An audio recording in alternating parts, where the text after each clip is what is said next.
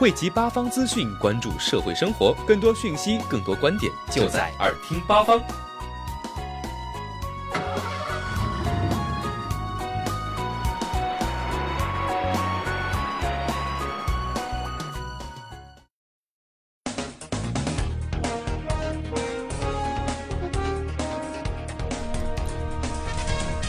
汇集八方资讯，关注社会生活。各位好，这里是每周一正午准时与你相约的耳听八方，我是金珊珊，我是叶修。节目开头，首先来关注一下今明两天的天气情况。今天南京晴，最低温度一度，最高温度十一度，北风三到四级。明天南京晴，最低温度三度，最高温度十四度，东南风三到四级。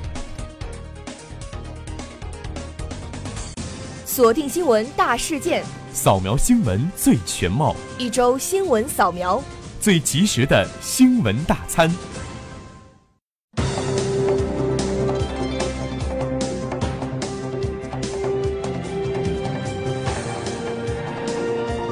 二月二十五号，工商银行、农业银行、中国银行、建设银行、交通银行集体宣布，即日起，手机银行办理境内人民币转账汇款免收手续费，对客户五千元以下的境内人民币网上银行转账汇款也免收手续费。工商银行相关负责人向记者表示，手机银行境内转账汇款免费的范围覆盖借记卡、信用卡、理财金卡及财富账户，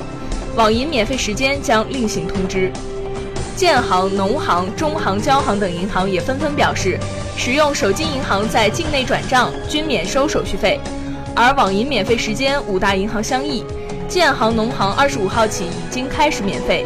中行将从四月一号起免费。此前，微信也发布公告，虽然将在三月一号起收取提现手续费，但却暂停了微信转账的手续费。去年九月，招商银行、宁波银行等多家银行相继宣布网上转账全免，即个人客户通过招商银行网上银行、手机银行 APP 办理境内任何转账业务，均享受零费率。这一举动引起了银行业界的震动，其他股份制银行、城商行纷纷效仿。去年十二月。央行发布关于改进个人银行账户服务、加强账户管理的通知，鼓励银行对存款人通过网上银行、手机银行办理的一定金额以下的转账汇款业务免收手续费。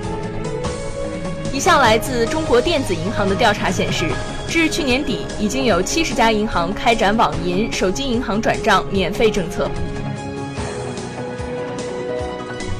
二月二十三号上午十点，江苏省教育考试招生制度改革新闻发布会召开，首次正式公布江苏高考改革新方案。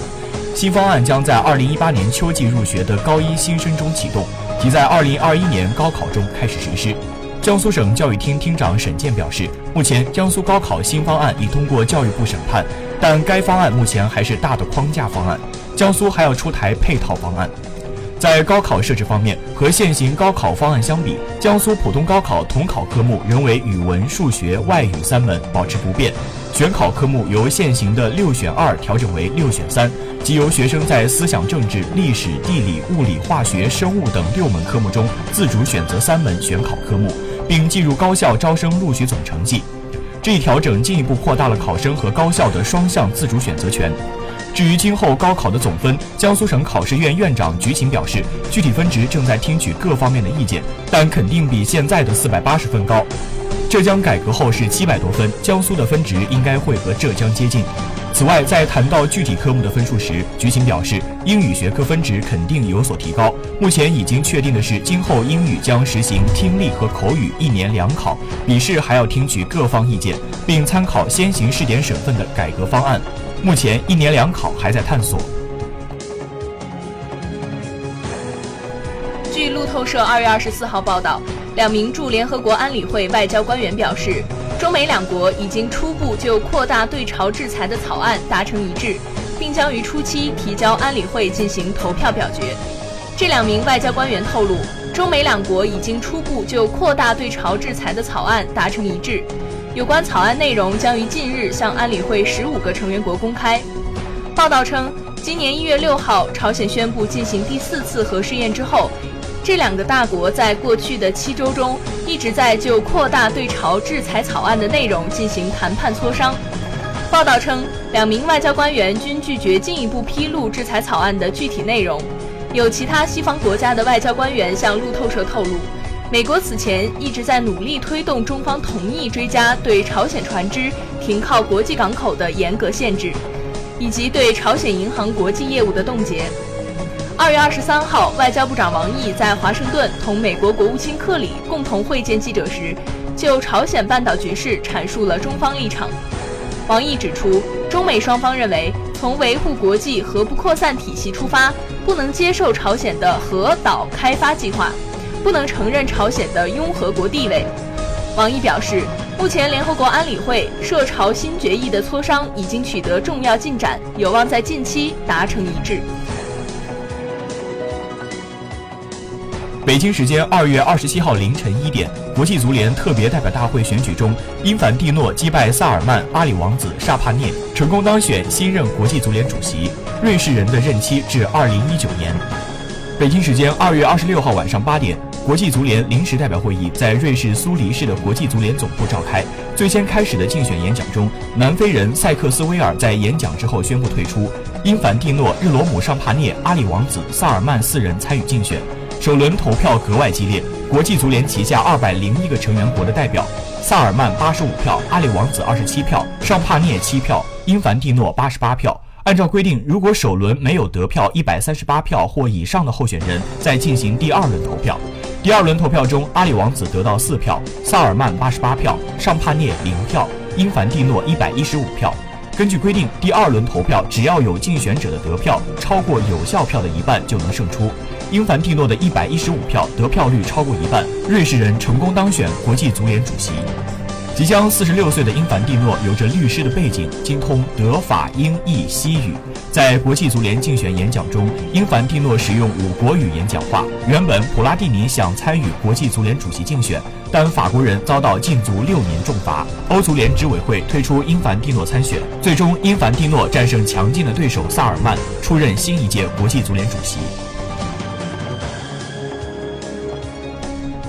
者二十五号从中国航天科技集团五院获悉，我国首颗微重力科学实验卫星“实践十号”目前已运抵酒泉卫星发射中心，为今年四月的发射任务进行最后的准备。卫星副总设计师李春华介绍，该卫星将成为专门用于微重力科学和生命科学的实验平台，为我国空间微重力研究提供新的技术手段。目前，各国相关科学家致力于通过各种方式营造微重力环境开展研究，如抛物线飞机、探空火箭等实验平台，可以提供几分钟或更短的微重力环境。但运用实践十号可以进行更长时间的研究。据介绍，实践十号如同一个临时太空实验室。按照计划，该卫星将利用太空中微重力等特殊环境，在为期十五天的飞行中完成微重力流体物理、微重力燃烧、空间材料科学、空间辐射效应、重力生物效应、空间生物技术六大领域的十九项实验。实践十号是一颗返回式卫星，在完成实验任务后，其返回舱将把实验样品带回地球，为相关研究提供依据。我国至今已成功发射并收回二十四颗卫星。作为我国将要发射的第二十五颗返回式卫星，实践十号因为要进行独特的微重力实验，进行了大量适应性创新设计。二月二十三号晚上，央视焦点访谈栏目报道了儿童智能手表安全问题的相关新闻。家长给孩子购买儿童智能手表的初衷，大多是为了获得安全感。新闻却指出，这样一块表很容易被不法分子利用，成定位窃听器，导致个人信息全泄露。在给孩子购买智能手表的风潮下，南京已有学校禁止孩子佩戴智能手表上学。焦点访谈栏目报道称。近日，国内一家网络安全反馈机构对外公布报告，指出儿童智能手表存在安全漏洞，可导致儿童被黑客实时监控，获取儿童的日常行走轨迹以及实时环境声音。不仅如此，家长们最看重的实时定位功能也存在着很大的漏洞。技术人员说，利用漏洞，黑客不仅可以精确掌握手表所处的位置，还可以完整获取小朋友日常的行走路线，并且能够通过修改父母手机客户端的登录密码来切断家长手机和儿童智能手表之间的关联。记者从南京某小学了解到，从上学期开始，学校就发出通知，禁止孩子在学校使用儿童智能手表。校方表示，随着学校里佩戴智能手表的孩子越来越懂，问题也渐渐多了起来。智能手表智能化很高，可以打电话、录音，甚至摄像，但在使用过程中，孩子们却逐渐把它当成了一种玩具，在课堂上一直看，一直玩。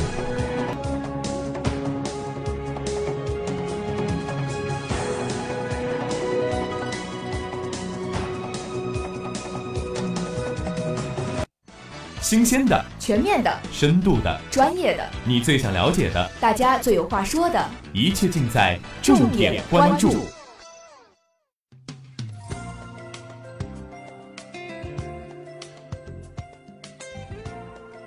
本期的重点关注，我们来聊一聊开放式小区的事情。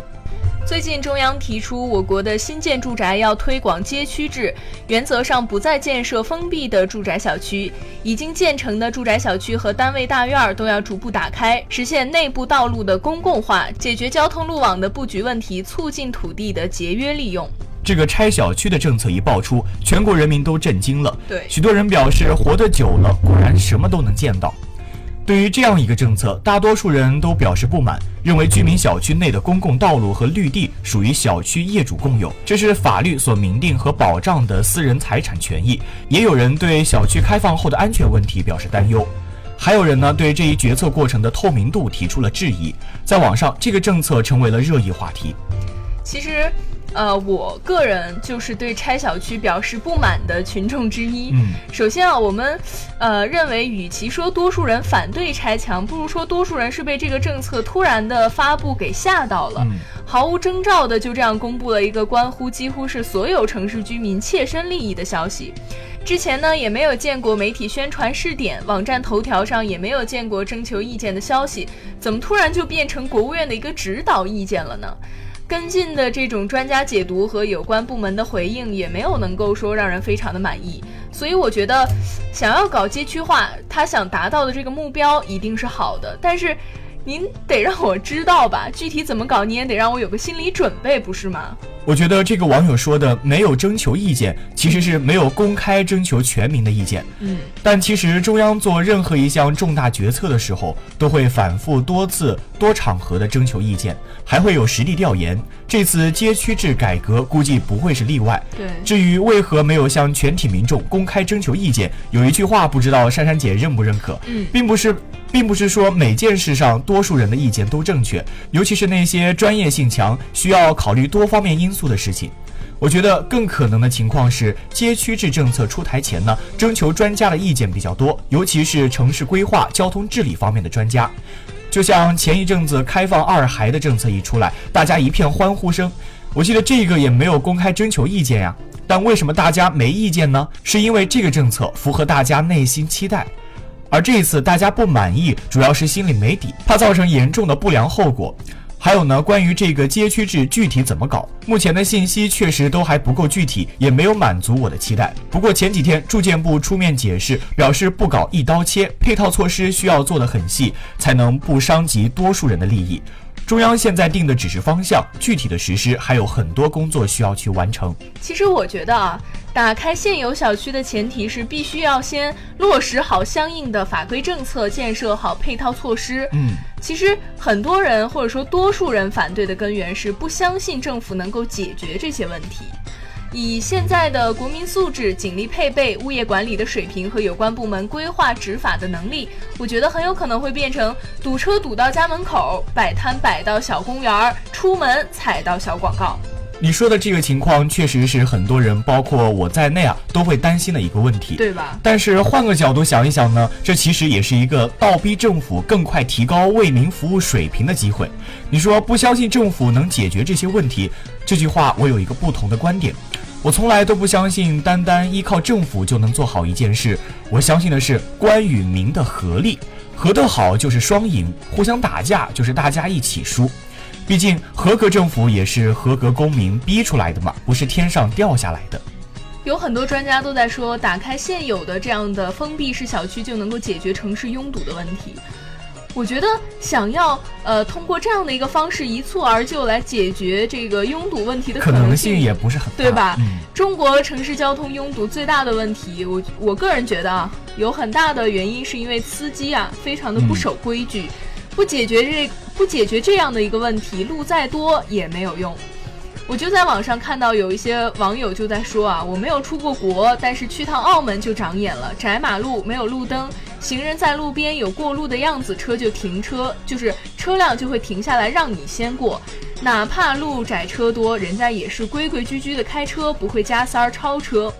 再说了，其实城市里天天堵的地方都是寸土寸金啊，即便是封闭式的小区，里面除了绿化、行人道和进出地下车库的路，也没有说修的四通八达，拆了墙又能多出来几条路呢？中国城市的交通拥堵的确有很多的病灶，你说的司机不守规矩是一个，交通指挥系统的科学性不足也是一个，路少车多同样是一个。但我认为打开小区不是目的，而是为了让路网更多的手段之一。不分青红皂白的打开全部封闭小区，其实也挺傻的。可是话说你在新闻里看到这么说了吗？有的小区不是路网毛细血管的，应该就一切照旧。有确实堵塞路网的就应该打开。我不相信单一的打开小区就是解决城市拥堵问题唯一的灵丹妙药。一切进步都是逐步的，只要落实两件事，我就没意见。一是要公平，不能有些大院高墙紧锁，平民小区围墙拆掉；二是要合理，包括决策合理、沟通合理、补偿合理、善后合理。如果做到了这些，谁不愿意社区更敞亮，出门少堵车呢？不知道叶修有没有发现啊？这几年其实对于网络的管控是越来越严了。呃，其实对于这件事情啊，我觉得它后续的一个舆论引导也是让我非常反感的一个方面。嗯，有一些网民简直是激化了全国人民的反感情绪，有强行上纲上线贴大字报的，比如说，呃，我就看到有一些评论说，呃，把这个新闻读得热血澎湃，把城市人民的心与心再次连接。什么砸碎笼子，让人性更加和谐、光辉灿烂等等，看的是有一些观点，真的是让我觉得莫名其妙。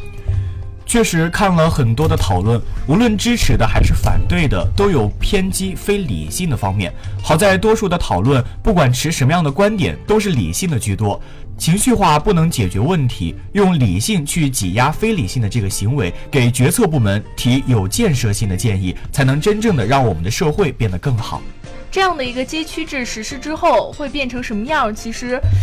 我们也都想象不出来，毕竟我们已经在围墙里待得太久了。在电影《后会无期》里有这样一句台词，说：“小孩子才讲对错，成年人只有利弊。”没有百利而无一害的事情。总体来说，利大于弊就可以推进。接下来要做的只是解决和减少弊端而已。街区制会不会加大贫富差距？其实这个问题说一千道一万，还是得看接下来的实践是什么样子的。不过大家提前想到这些，我觉得最大的价值就是在于给有关部门提了醒，怎么避免贫富差距而因此变得更大。这也是在给政府治理提出更高的要。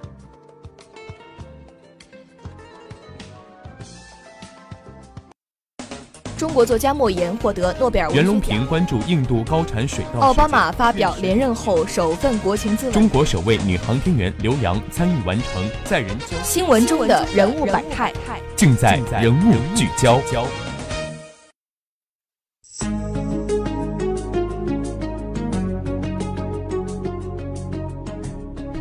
今天的人物聚焦，我们来说一说林嘉文。在二月二十三号的深夜，已经出版两本史学专著。十八岁的高三学生林嘉文以坠楼的方式告别了这个世界。半年前，他患上了抑郁症。一名有潜力、有志趣的学生过早的离世，令人悲伤。出于对逝者的尊重，对其选择我们不宜妄加评论。但发生了不幸，总有些需要反思的原因。压垮他的最后一根稻草到底是什么？以后遇到类似他这样的天才少年，人们应该怎么办？对于不幸事件，我们没有办法说如果。林同学去世之后，媒体在传专家给出的种种赞誉，对爱惜人才、提携青年的胸襟，我们还是很是敬重。不过，如果换一个思路，不在他十八岁的时候就高度的赞扬他，而是在他八十岁的时候告诉社会，他十八岁时的见解就不同凡响，也许会更加的有教育价值。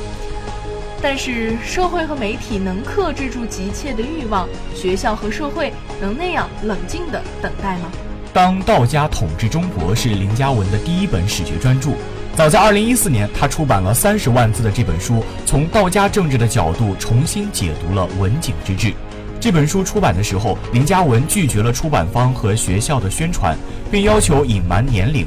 林嘉文曾经这样说过：“从初中起就熟悉网络舆情的我，太容易想到如今社会上很多人不太欢迎别人的年少成名。”大家对年少有才华的人并不看好，会顺理应当地认为其中有作假，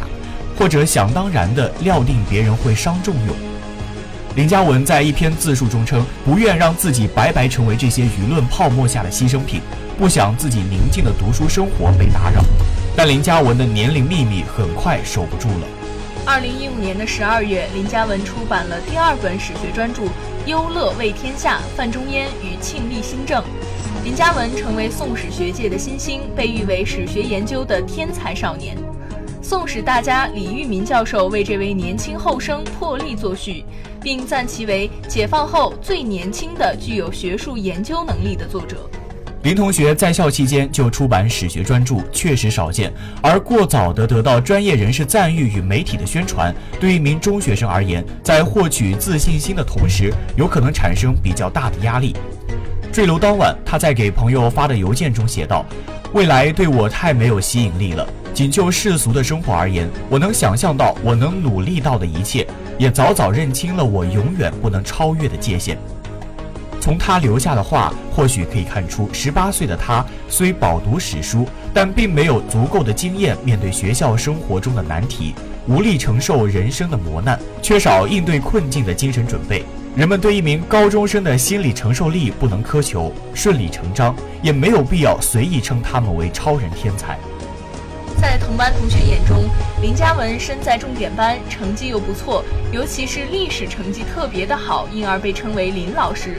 很多人不喜欢他，不喜欢他的高傲，不喜欢他的不爱打扫卫生，不喜欢他的不合群，这或许也给他造成了不小的心理压力。在当今的教育状态下，学生总会有这样或那样的心理压力。社会各界对这一问题开始有认识，但学校是否有能力消解学生心理压力，则不是一件轻而易举的事情。类似林同学这种有特殊状态的学生，一般心理教师难以做有效的辅导。传统的思想工作室的心理疏导难以缓解当前学生的心理压力。学校常见的那种做了大量耐心细致的工作，往往未必有效，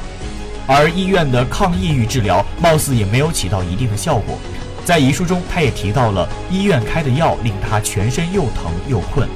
种种迹象说明，对学生现在其实需要有更加专业、科学的心理教育与治疗。加强心理疏导需要对学生的状态有准确客观的评估，否则也就是一句空话。目前，不仅一些中小学生需要心理疏导，很多的家长和中小学生的教师也有这方面的需求。当心理疏导的需求量大增时，社会应该拓展思路，更多的关注一些根本性的问题。有一句旧话叫“早会不寿”，即早会而高寿者并不多。但我们认为早会和发生不幸未必有关，观察不幸者往往纠缠在各种各样的精神束缚中而无力挣脱。我们不太了解林同学内心的痛苦根源，有些原因人们已经不可能知道。但努力减少悲剧的发生，这个社会还有许多事可以做。